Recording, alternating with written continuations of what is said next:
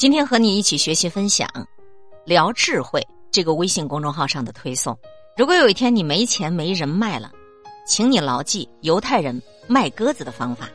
如果有一天你没钱没人脉了，你就不能小看犹太人卖鸽子的方法哦。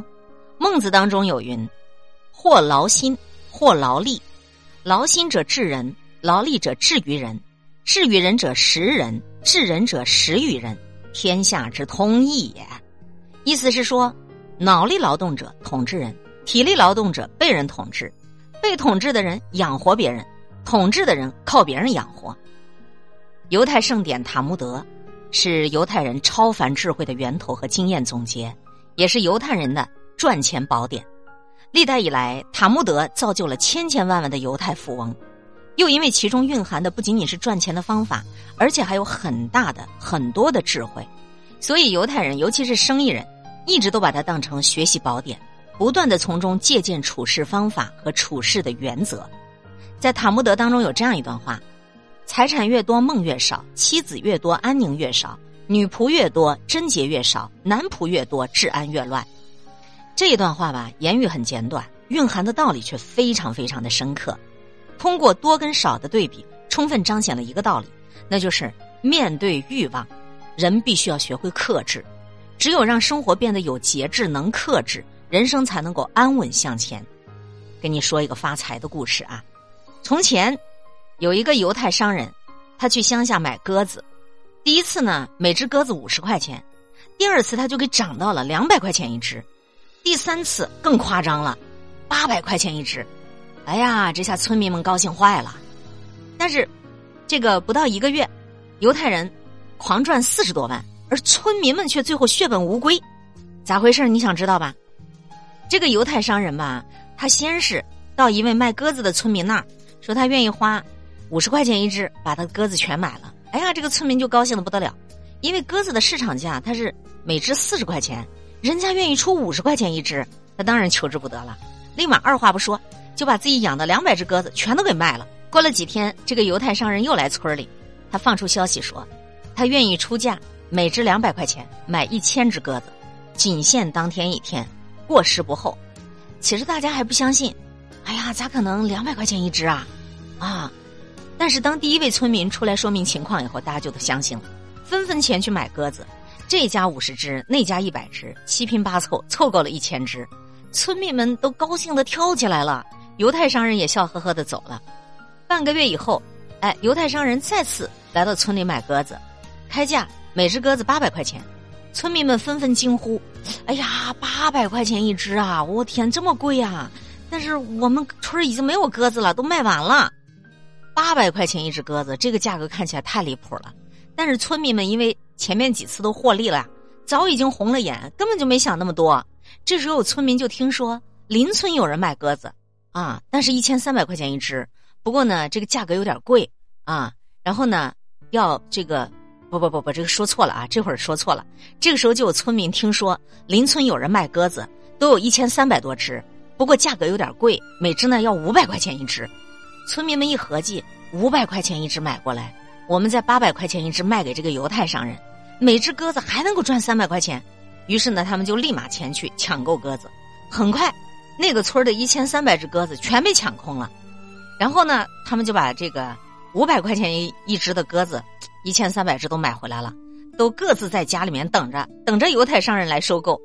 可是犹太商人过来了，却告诉他们说，每只鸽子四十块钱，理由是最近鸽子行情太差了，价格下跌的厉害。村民们听到这个消息啊，就像晴天霹雳啊，欲哭无泪啊，但他们打死也不愿意低价卖出，而是把鸽子拿回去养，想等着价格回涨之后再去卖。可是他们不知道的是，他们再也等不到价格回涨了。因为这整个的过程就是犹太商人他设的一个局，邻村那个卖鸽子的跟这个犹太商人他俩都是一伙儿的，他们先是把村民手中的鸽子全部都以高价买过来，与此同时，他们也把鸽子的价炒得更高，然后呢，他们再把鸽子以更高的价格回卖给这个村民。为了避免村民起疑心，他们还从其他地方花每只四十块钱买了一百只鸽子。加上之前从村民手中买来的一千二百只鸽子，一共一千三百只鸽子，他们全部都以每只五百块钱的价格卖给了村民们。收入了六十五万块钱，怎么样？犹太商人聪明吧？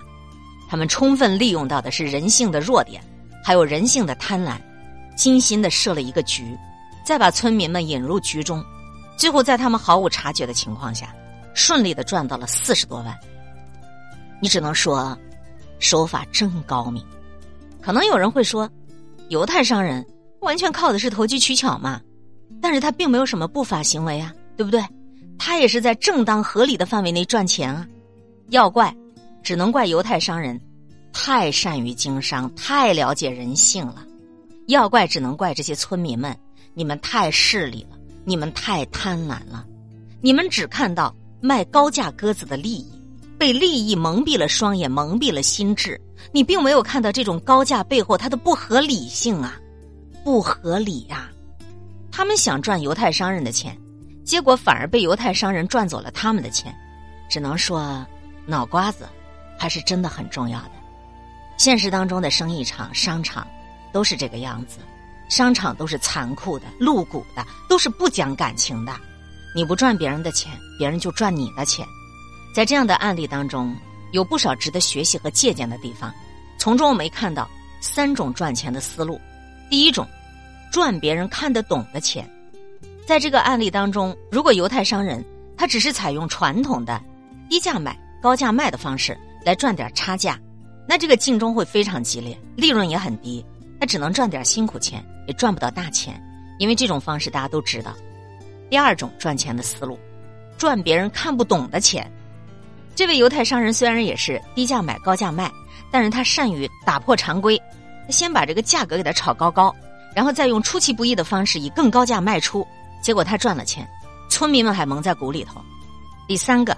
赚别人看得懂却做不了的钱，有些钱不是你看懂了你就能赚到的，还要敢于冒险，执行力要强，关系要足够硬，资金要足够充足，具备这些条件，你才能够拿到一些关键资源和指标，做别人做不了的事儿，赚别人赚不了的钱。我读完这篇文章啊，我得到的一个最大的领悟就是，我还是老老实实的录音做节目吧。今天会遇见什么人，会发生什么事，都有各种意想不到的可能性。分享传播有力量的文字，亲近感受真善美的观点和态度。空中和你相互勉励，保持微笑、淡定、从容的好心态。祝福有缘分在这里遇见的你，身体好，心情好。我是海林，欢迎来听一切刚刚好。本节目由喜马拉雅独家播出，欢迎订阅个人微信公众号。海林和一切刚刚好。